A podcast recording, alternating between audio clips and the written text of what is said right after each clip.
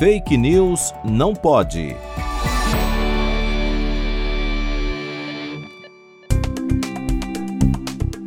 O presidente da República, Jair Bolsonaro, recebeu da médica Maria Emília Gadelha Serra um documento assinado por outros 241 médicos sobre os riscos das vacinas contra a Covid-19, que, segundo o documento, seriam produtos experimentais injetáveis. A médica adverte que produtos experimentais não deveriam ser usados em grávidas, crianças e lactantes. O documento coloca em dúvida a biossegurança das vacinas. Contudo, as vacinas aprovadas pela Agência Nacional de Vigilância Sanitária, a Anvisa, não são simples produtos experimentais, como diz o documento, uma vez que as vacinas passaram por estudos pré-clínicos e clínicos, que foram rigorosamente analisados pela Anvisa, outras agências sanitárias e comitês internacionais.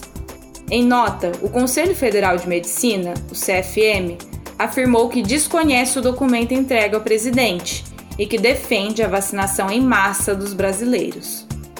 É importante ressaltar que, como qualquer outro fármaco, as vacinas estão submetidas ao programa de farmacovigilância, em que há um levantamento de casos suspeitos de efeitos adversos pós-vacinação, notificação e registro desses casos.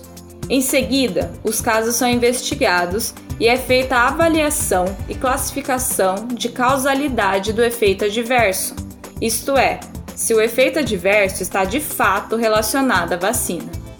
O documento que esclarece pormenores sobre o programa de farmacovigilância está disponível no site da Anvisa e é intitulado Diretrizes e Estratégias de Farmacovigilância para o Enfrentamento da Covid-19.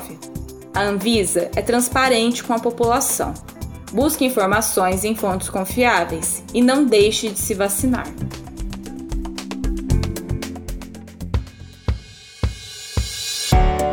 Fake News não pode. Apresentação: Laura Colette Cunha. Produção: Vide Academics e Pretty Much Science, em parceria com a Rádio USP Ribeirão. Revisão: João Vitor Guimarães Ferreira.